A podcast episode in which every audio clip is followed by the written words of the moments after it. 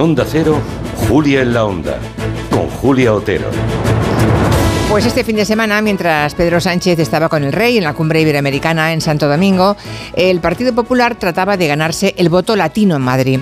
Fue un mitin en el que sonó pues lo que debía sonar, ¿no? Mucha bachata, mucho reggaetón, pero lo más llamativo de lo que sonó fue esto. Señor, pedimos, Padre Celestial, que cada día el amor haya en el corazón de este partido. Desde el número uno, nuestro señor Fijón, hasta nuestro querido alcalde José Luis Martínez Almeida.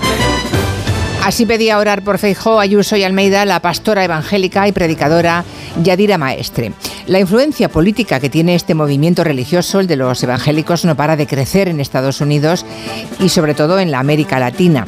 Se vio con claridad en el triunfo en su momento de Bolsonaro en Brasil y también en la campaña de Trump en Estados Unidos.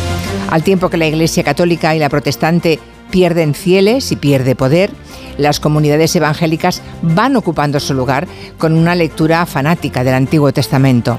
Se dirigen a sociedades en general con muchísima desigualdad, pobres, escasos de ilustración, gentes que encuentran en promesas eternas una forma de compensar sus estrecheces en esta vida.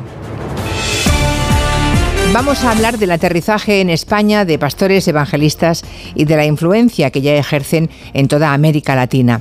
Posesiones demoníacas, milagros, curaciones express, algunos antivacunas y anticiencia. ¿A qué obedece, nos preguntamos, el auge del evangelismo y su fundamentalismo en tantos lugares del planeta? ¿Qué implicaciones políticas puede tener en la campaña electoral, habida cuenta del peso que tiene, y eso nadie lo puede ignorar, el voto latino en España? Nos lo preguntaremos en el tiempo de gabinete con Juan Manuel de Prada, Ignacio Guardans y Elisa Beni.